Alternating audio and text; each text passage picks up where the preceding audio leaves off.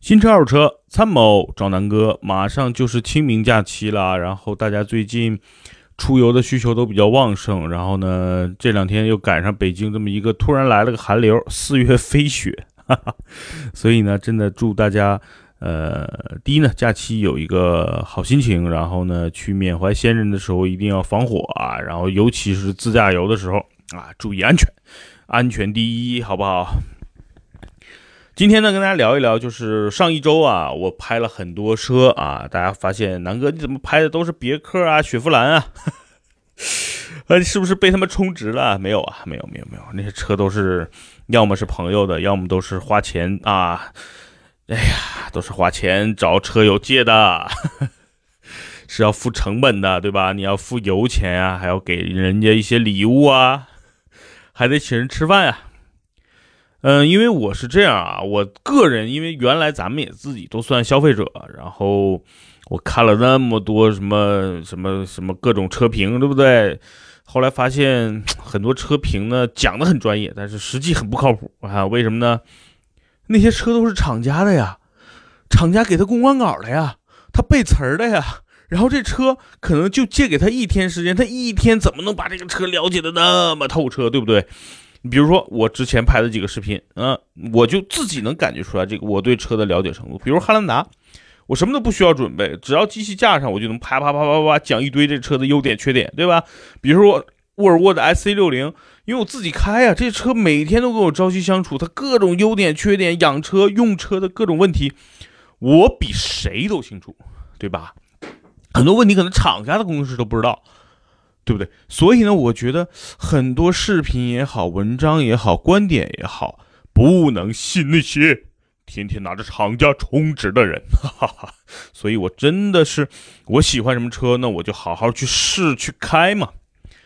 呃，我春节在美国，我看了几家 4S 店，比如说别克的、雪佛兰的，因为我个人是对美国品牌最近是有点喜欢的。有人说南哥，你是不是又哈美了？我说不是啊，因为你看我现在。喜欢美国车，但是我自己开的是沃尔沃。之前呢，又是丰田的汉兰达，又是日产的这个天籁，所以我其实对于品牌上没有特别明确的偏好，只不过最近呢关注美国品牌多一点儿。很多网友问：“哎，南哥，你为什么呢？为什么喜欢上了美国车？”首先呢，这么跟大家解释吧，因为买车呢，更更多人还是在想价格，对吧？价格呢是买车的一个很重要的一个因素。那我对比了这么多品牌，大家都觉得，哎呀，美国车便宜，美国车，哎，怎么怎么便宜？但是我发现，其实别克和雪佛兰这个品牌很奇怪，怎么个奇怪呢？就是呢，它的定价啊，所谓的市场指导价定的呢，就和大众啊、啊丰田呀很像，就是略高一点儿，但是它实际的销售价格永远是有比较大的一个优惠。呃，怎么体现呢？比如说啊，咱们拿 B 级车举例，比如说大众的帕萨特、迈腾啊，然后呃丰田的皇冠，他们的定价呢，咱们拿高配来举例，都接近二十五万，对吧？三十万这么一个区间。然后呢，你看别克啊，别克在这个级别呢有君威、君越啊，咱们说君越，君越的高配基本上这个也是在三十万上下的一个市场指导价。但是呢，回过头来，大家看所有的这些车的一个终端的销售价，什么什么意思呢？就是说它实际优惠后的价格。比如说皇冠，因为皇冠在整个丰田体系里也不算是一个呃主销车型，优惠力度呢也不大，两三万啊，有的时候也就是一两万块钱的一个优惠，所以那个车销量就不行。第二呢，帕特迈腾啊，帕特因为是老款嘛，是吧？老平台没有升级，现在呢优惠力度比较大，三万、四万啊，三万多。那迈腾呢，基本上就是一个新车，然后 B 级车的标杆嘛。现在销量排第二，第一是帕萨特啊，第二是迈腾。迈腾的终端的优惠价格也就是一万多到两万。那反观看这个别克的君越，那君越一般优惠都是在五万上下，而且这么多年每年的君越。其实新车发布后差不多半年或者一年的时间，基本上优惠力度就能到三万到五万。这也是整体来说，呃，别克的一个市场策略，就是我的整体产品定价其实是等同于，比如说大众啊一个标杆的一个产品，但是实际最后的销售价格我可能会比你略低，这是完全完全能够符合中国老百姓的一种观点，就是哎，你优惠力度大，然后你车产产品呢感觉又比这个帕特迈腾高了半级啊，然后呢，啊配置啊内饰啊又比帕特迈腾又更。亲人啊，亲民，所以呢，销量还不错啊。那我反观再看一下它市场的最终的售价跟美国售价的一个对比，你会非常明显的看到，帕特迈腾在中国的售价比美国贵，对吧？帕特现在的这个 2.0T 或者 1.8T 的这个终端价都是在二十万上下，对吧？那你看那个，在美国，1.8T 的帕萨特现在的售价折合人民币也就是十五六万，对吧？反观咱们看君越啊，La Cross，君越在国内的售价现在呢是差不多十七八万到二十五万之间，就是 1.5T、2.0T 的价格。然后你再看到美国，美国呢？呃，La Cross 的这个价格呢，就有点不太一样，是什么呢？因为美国君越主销车型是三点六，然后你一对比发现，哎，三点六的车跟国内的车的售价其实差不多呀，就是两万多点美金啊，基本上三万美金吧。呃，那你换成人民币，基本上就和二点零 T 的君越的价格差不多了。那如果说这个不明显呢，咱们对比雪佛兰啊，雪佛兰就特别特别明显了，比如说迈锐宝。国内呢叫迈锐宝 XL，美国叫迈锐宝是第九代嘛？那 XL 国内的售价现在应该是十三四万起，然后到十七八万，对吧？咱们说一点五 T 最低配入门价现在应该是十四万，也就是两万多美金，对吧？在美国也是一点五 T 同样配置最低配起售价也就两万三千多美金，所以基本上是同价的。所以大家都觉得，哎呀，美国车便宜。实际上呢，在美国品牌在中国销售的车，尤其是通用系旗下的别克和雪佛兰的价格，其实和美国是保持一致的。包括昂科威啊，包括探界者，其实价格都是中美同步。所以最最近我就比较关注他们，因为我觉得，哎，很多车都是中国贵。比如拿福特举例，你看福特蒙迪欧在中国卖的就相对比美国就贵了嘛。包括锐界，对吧？哎呀，我一说发现这个这个品牌挺厚道啊，对吧？起码价格哎不坑啊，所以呢我就关注的多了一点。然后呢，最近你看我试了这么多车啊，比如说雪佛兰的啊，从克鲁兹到迈锐宝啊都试了。然后呢，包括探界者，然后呢别克呢试了昂克拉，然后之前呢家里还有啊别克的君越，我也都是都开过了。然后身边朋友开君越的不少。总总体说一说这两个品牌吧。其实这两个品牌我之前说过，之前呢总在变速箱变速箱这方面经常出点问题啊。第一，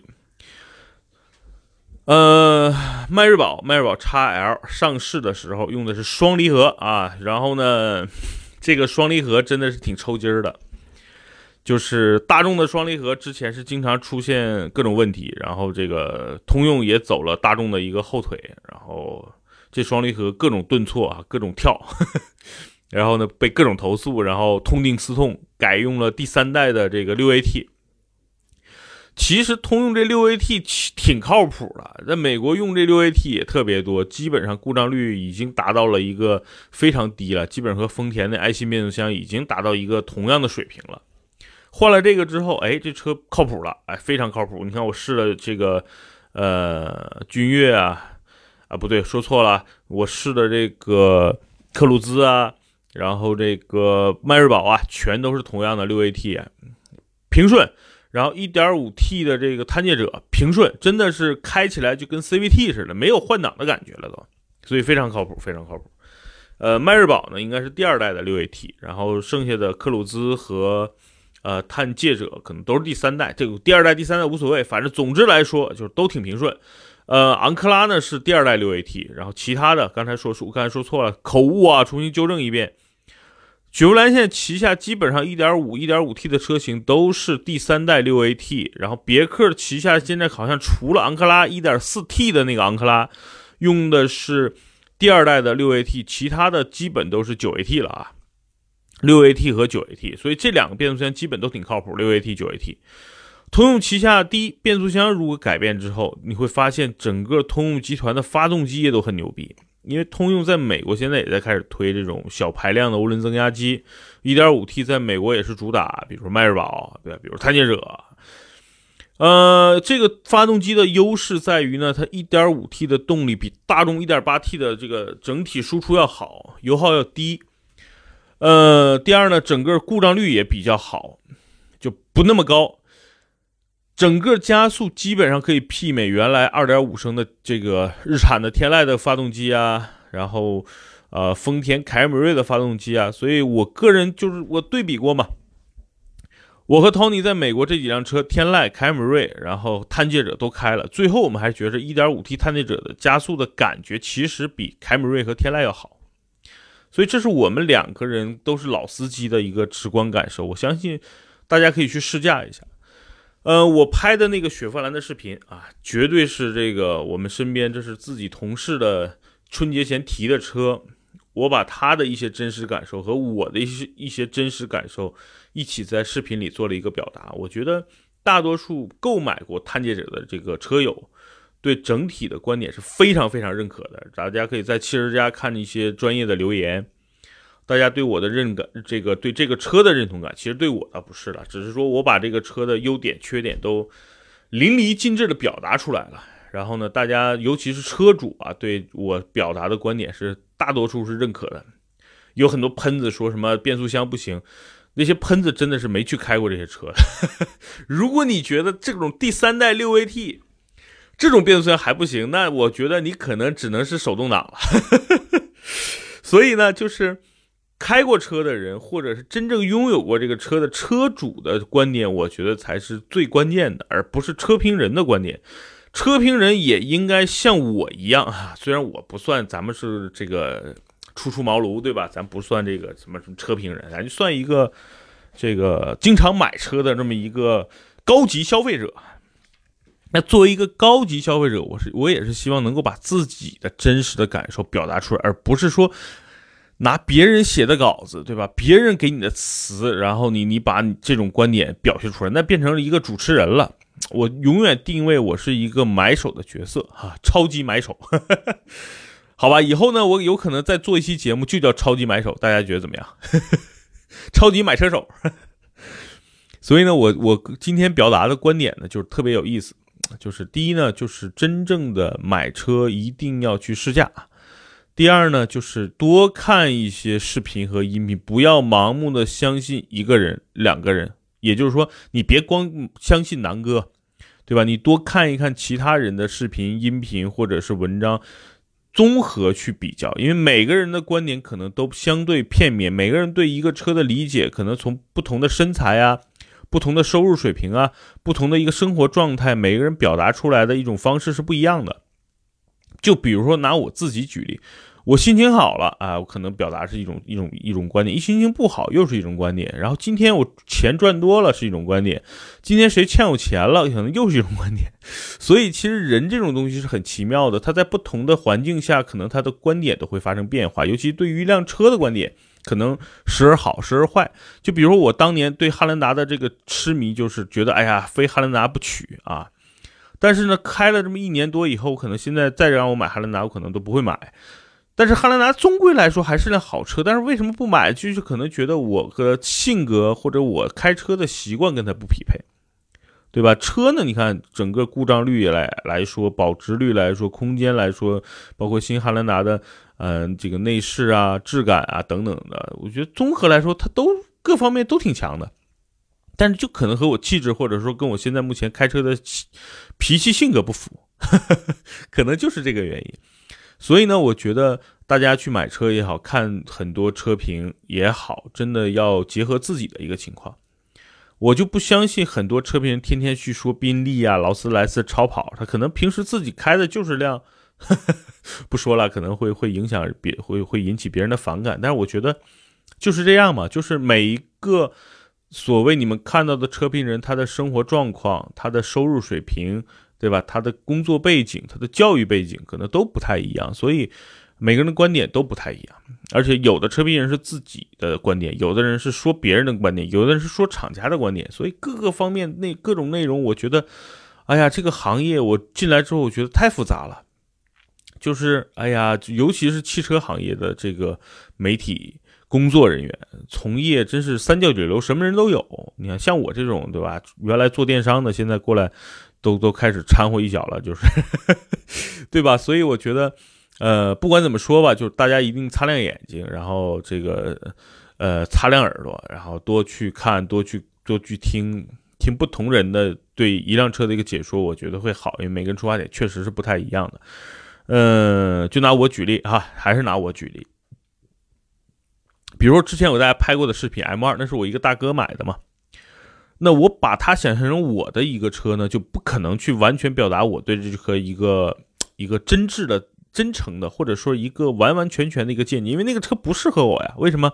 那车太小了，我这个体型对吧？M 二的座椅的那种包围。它不太适合像我这种体型的人去开那个车，但那个车真的是个好车。等我减身，等我减肥，瘦下来之后，我真的可能会再去买一辆那个车。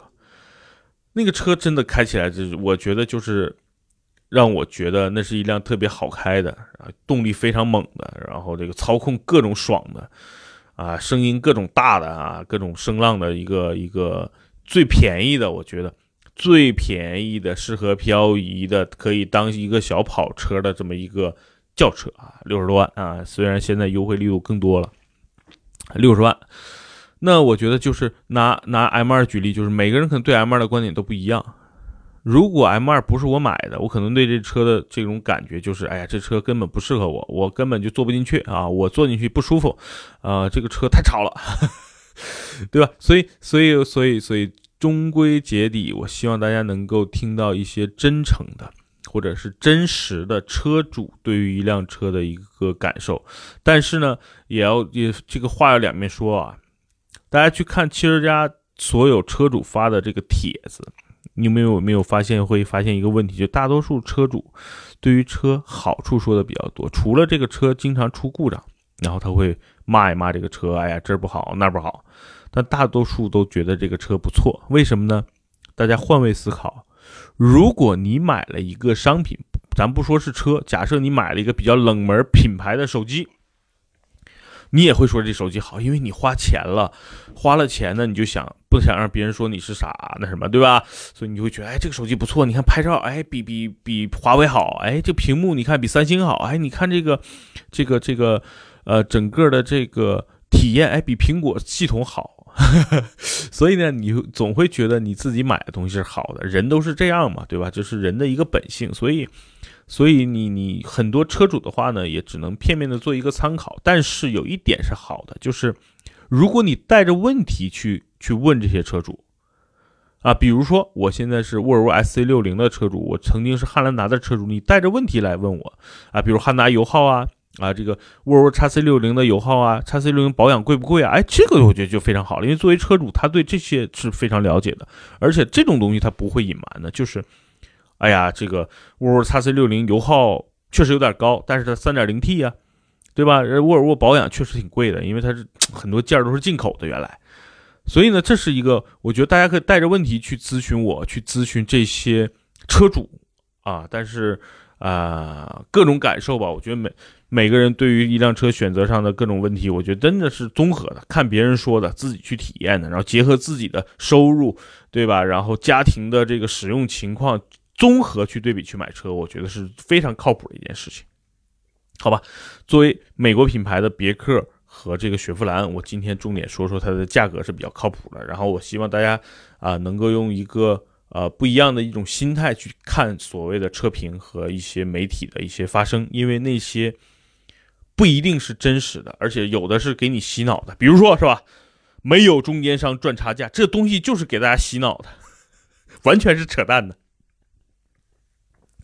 好吧，清明假期之前的这条音频啊，给大家做就所所谓的假期的一个小礼物吧，送给大家。然后，呃，我之前有的三分钟说车的音频呢，啊，有一段时间没录了，然后我近近最近这几天啊，好好的给大家准备一下三分钟说车的音频，好吧，拜拜。